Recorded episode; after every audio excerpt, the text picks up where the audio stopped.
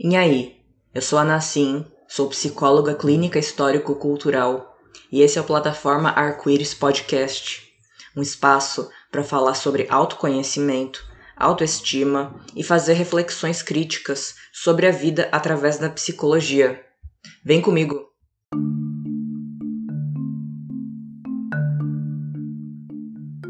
E aí, tudo bom? Estamos de volta então com o Plataforma Arco-Íris Podcast, retomando o nosso quadro Mentiras sobre o neoliberalismo que fazem você sofrer. E hoje a gente vai falar daquela famosa frase que a gente ouve umas pessoas motivacionais, coach e etc. falarem: se tudo tá dando errado na sua vida, é você que é seu maior inimigo. Não importa qual seja o jeito de se falar essa mesma frase, falta de ajuste de mindset, falta de positividade, acreditar que a mudança vem de dentro. Essa é uma lógica que está impregnada em várias coisas na nossa vida, na nossa sociedade, nos nossos pensamentos. Mas antes de pensar nas implicações, né, do porquê que isso é zoado, vamos fazer é, um aprofundamento ligeiro aqui. Todas as formas da gente pensar o mundo, pensar as nossas relações, pensar a sociedade e a vida têm um porquê. Nada é em vão. Tudo é condizente com o tempo histórico que a gente vive. E não em vão, esse quadro chama Mentiras sobre o Neoliberalismo, porque muitas dessas coisas que a gente está querendo aprofundar e desmascarar aqui não são sobre problemas individuais ao sujeito, sim atravessam nossas individualidades, mas dizem respeito a necessidades desse sujeito nesse tempo histórico, a despeito do nosso bem-estar e a despeito do nosso desenvolvimento, justamente por conta das relações de produção capitalistas. E bom, nós sujeitos, nesse tempo histórico, regido pelo capitalismo, no seu momento neoliberal, somos pressionados a sermos sujeitos polivalentes, sujeitos produtivos, adaptáveis a todas as mudanças imprevisíveis, seja da mão invisível do mercado, ou seja de qualquer outra coisa que queiram usar como explicação. Mas enfim, a realidade que nós vivemos é essa, dessa pressão para sermos esses sujeitos ideais que o neoliberalismo nos impõe. Todos esses episódios que a gente tem feito sobre o quadro, eles apresentam pontos que quando a gente não problematiza eles, acaba se tornando problemas que são causados e causas do indivíduo, ou seja, são lógicas individualistas, pegando problemas que são da ordem social e que atravessam do indivíduo e pensando eles como se fossem coisas que começassem e terminassem isoladamente no indivíduo como um ser fragmentado da realidade. Em outras palavras, as lógicas liberais de pensar o sujeito e de pensar a sociedade, elas fragmentam o sujeito de suas relações e elas desresponsabilizam aquelas instâncias que justamente permitem que a gente continue funcionando dessa forma, naturalizando todas essas coisas do sujeito ideal, do neoliberalismo.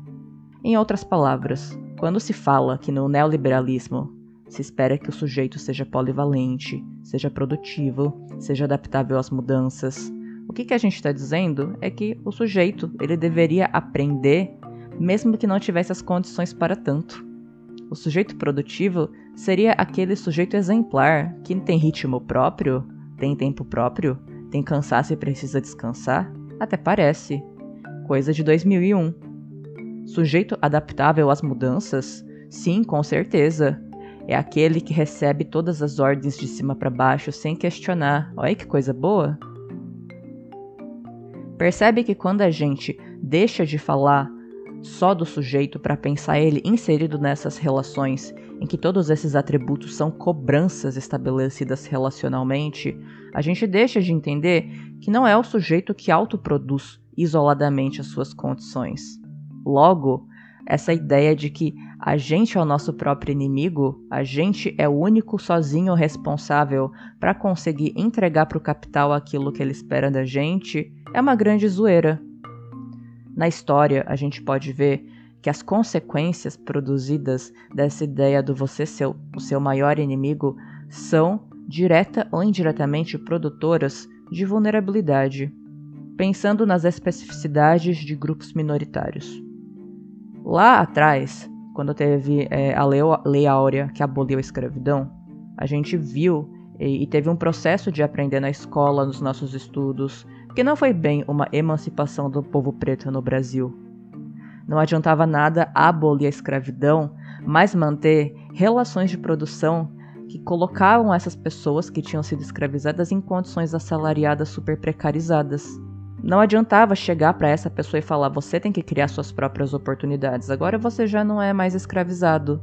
Basta você construir suas oportunidades, que um dia você vai ser que nem aquele cara que foi o seu senhor que tinha você como propriedade. À medida na história também que mulheres foram ganhando direitos civis, como emprego, direito de é, propriedade de coisas delas, terem direito a divórcio e tudo mais, elas foram se vendo com embates e que foram entendendo que não era sobre disputar de igual a igual com os homens condições de serem competitivas no mercado, mas que justamente era esse mercado que colocava elas numa condição de sempre ter que correr atrás, sendo que elas sempre ficariam muito mais para trás, mesmo fazendo 10 vezes mais esforços do que um homem. E aí mais uma vez a ideia você tá sendo seu próprio inimigo. Pô, agora você tá tendo vários direitos aí. Por que, que você não tá correndo atrás? Se você não produz as condições, você é a sua maior inimiga. Outras coisas mais correntes no dia a dia dos nossos segmentos que a gente pode pensar são também situações da gente ver a dificuldade de pessoas pobres estarem dentro de universidades fica é, aquele ciclo vicioso, né? Não tem gente pobre na universidade porque não tem condições de estar na universidade e não se constroem condições dignas dessas pessoas estarem na universidade porque de alguma forma, uai, elas não estão lá, então por que, que eu vou criar essas condições se eles não estão aqui? E mais uma vez, pô, se você quer estudar, basta você se esforçar e chegar lá. Olha fulano e ciclano que conseguiu, vendendo balinha na rua, ficar milionário. Um outro exemplo também que não dá para deixar passar batido dentro dessa nossa conversa é o caso de pessoas com deficiência, pessoas PCD. Quando a gente vai em lugares que não tem recursos é, e acessibilidade para essas pessoas estarem, vira esse ciclo vicioso também, né?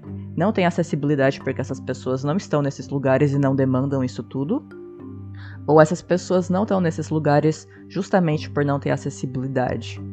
E aí, quando vai se desresponsabilizando aquele que tinha que propiciar sim as condições para que todas as pessoas pudessem usufruir de uma vida para construir coisas, realizar sonhos, ter dignidade, mais uma vez a culpa vai sendo colocada no indivíduo. Você é o seu maior inimigo é uma grande mentira do neoliberalismo. É importante a gente pensar, com todas as reflexões aqui, que pensar nas determinações sociais das nossas questões do dia a dia jamais é uma forma da gente se desresponsabilizar pelos nossos BOs do dia a dia. O capitalismo, ele não é uma instância para a gente jogar sempre na conta dele os corres de nossas responsabilidades. Mas como você pode ter entendido, não é sobre isso que a gente está falando. A gente está querendo desmascarar essa ideia do você é o seu pior inimigo como uma grande mentira no neoliberalismo porque ele é um pensamento burguês, consequentemente racista, misógino, capacitista, dentre muitas outras coisas.